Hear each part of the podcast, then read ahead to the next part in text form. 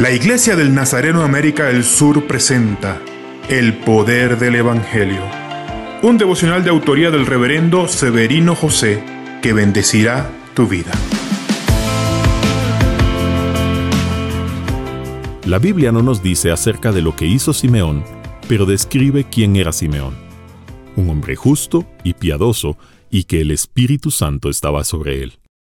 Dios no se impresiona por tus obras, Él está preocupado por quién eres.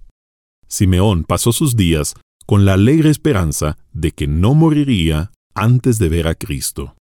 Toda esperanza fundamentada en la fe no cae en la angustia de la inmediatez.